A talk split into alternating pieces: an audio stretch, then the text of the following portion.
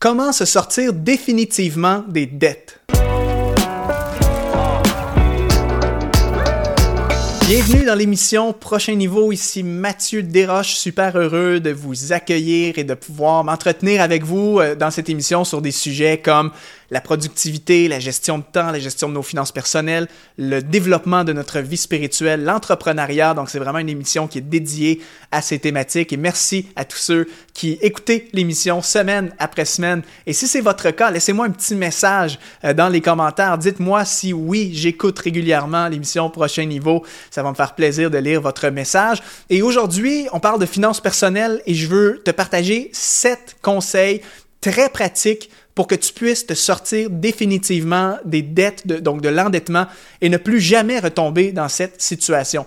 Euh, si vous avez écouté les autres vidéos que j'ai faites ici sur l'émission dans lesquelles je parlais de finances personnelles, ben, vous savez que l'endettement, c'est l'ennemi numéro un hein, de la liberté financière et d'une saine santé financière, parce que les dettes que tu as limitent ta capacité d'investir et épargner. Pourquoi? Parce que tu as chaque mois des remboursements à faire, tu payes de l'intérêt là-dessus. Donc, toute cette somme que tu appliques sur des remboursements de dette et dans des paiements d'intérêt, ben, c'est des sommes qui ne sont pas disponibles pour investir, pour euh, dégager du temps, pour être libre, pour servir le Seigneur, pour faire des dons. Donc, c'est vraiment important le plus possible de ne pas avoir aucune dette, exception faite peut-être d'un crédit maison, donc une hypothèque comme on appelle ici au Canada, parce qu'on s'entend, euh, acheter une maison, ben, c'est un, achat majeur et bien souvent, euh, le remboursement d'un crédit maison, ça se fait sur plusieurs années et c'est une dépense qui est normale parce que c'est un besoin fondamental, le besoin fondamental de se loger. Et si tu n'es pas propriétaire, dans tous les cas, tu vas être locataire tu vas avoir des frais de loyer. Donc, que tu payes des loyers ou que tu rembourses une hypothèque ou un crédit maison, ça revient au même. C'est pourquoi quand on parle d'être libre de toute dette, on parle surtout d'être libre de toute forme de dette de, consommation, euh, des achats de biens matériels à crédit, des, emprunts automobiles, des, toutes ces choses-là, euh, mais non pas d'un crédit maison. Alors, sans plus tarder, on va parler de ça, mais juste avant, euh, jette un coup d'œil à notre masterclass qui s'appelle Cette année, j'exponentialise mes finances, une formation gratuite de une heure dans laquelle on te partage plein de trucs pour mieux gérer tes priorités financières, ton budget et donc évidemment, euh, par voie de conséquence positive, éviter l'endettement. Le lien est sous cette vidéo.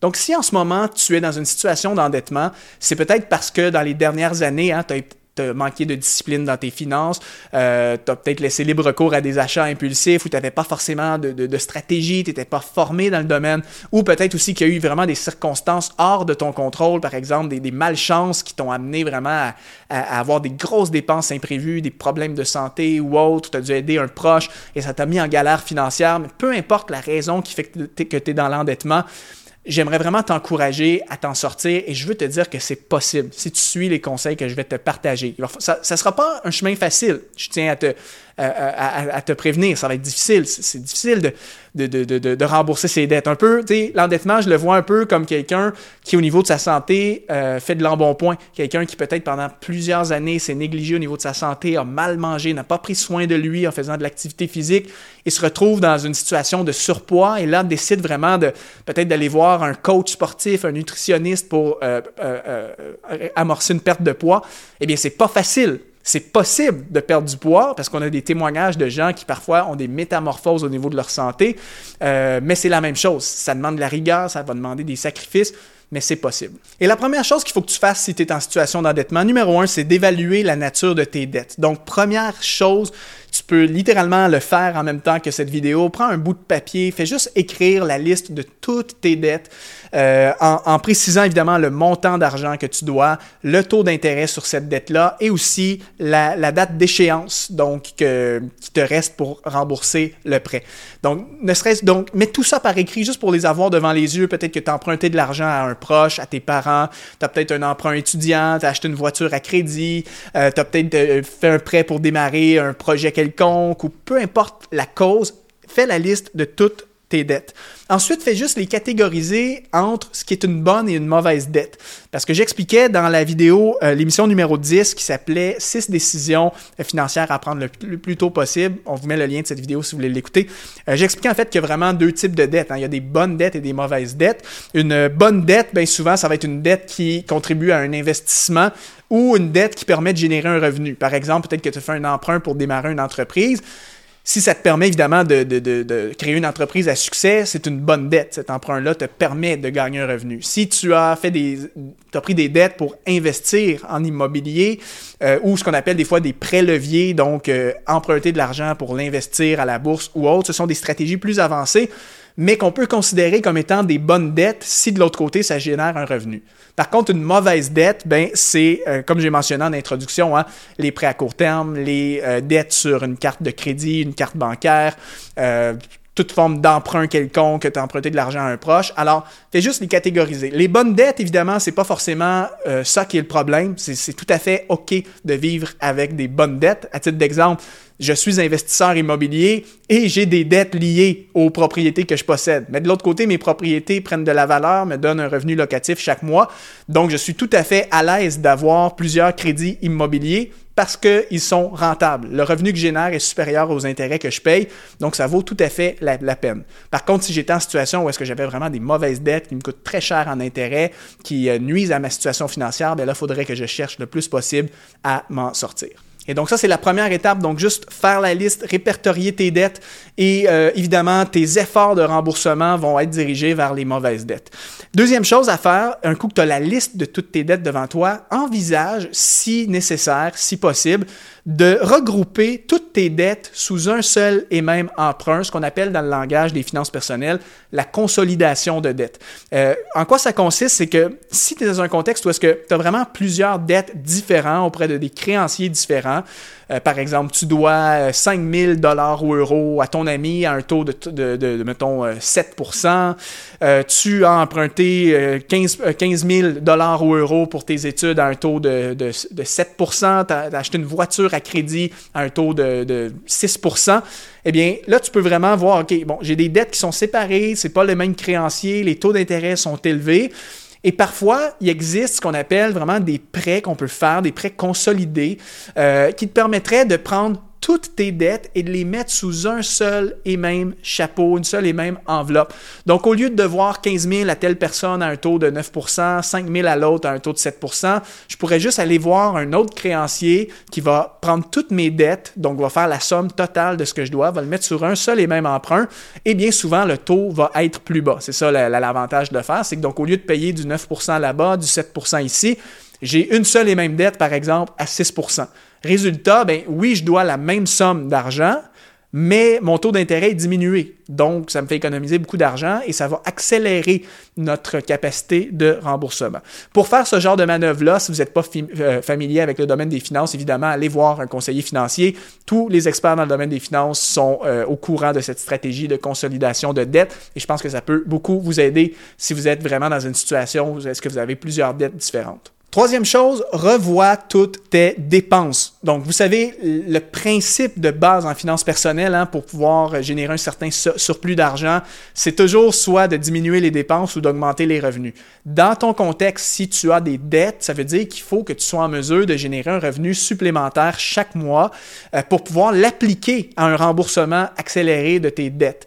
Donc, la première étape, avant même de, de, de, de, ben, de voir comment est-ce que je peux augmenter mon revenu, c'est surtout de voir comment est-ce que je peux réduire mes dépenses. Bien souvent, euh, on, dépense des fois de façon inconsciente. On a des abonnements sur Netflix, sur Disney+, euh, on paye tel truc, on mange beaucoup au restaurant, on dépense beaucoup dans les loisirs, les sorties, les vêtements, euh, ou des fois, on, a acheté des choses qui sont beaucoup trop chères, notre forfait d'assurance coûte trop cher, etc. La première chose, en fait, c'est d'éplucher chaque poste de dépense puis de voir ce que tu peux réduire et parfois même éliminer carrément.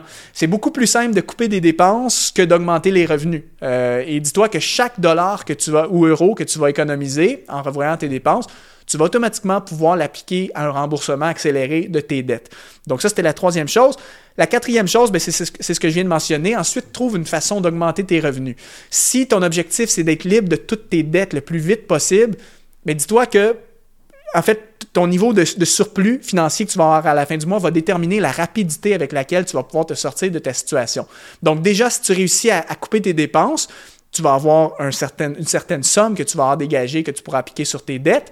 Mais c'est encore mieux si de l'autre côté, tu peux aussi augmenter ton revenu. Euh, donc, à ce moment-là, la somme sera plus importante que tu vas pouvoir mettre sur tes remboursements de dette. Donc, évidemment, on parle vraiment ici de revenus rapides et faciles que tu peux faire. Euh, est-ce que tu faut que tu trouves un, petit, un deuxième emploi euh, de soir, de week-end pour générer un revenu d'appoint? Est-ce que tu peux envisager de faire de la vente à commission, de te renseigner sur de la vente en ligne comme des, des, produits digitaux? Est-ce que tu peux monétiser tes services? As-tu une expertise? Euh, par exemple, des compétences comme photographe, comme graphiste, tu pourrais peut-être proposer tes services moyennant euh, des contrats financiers.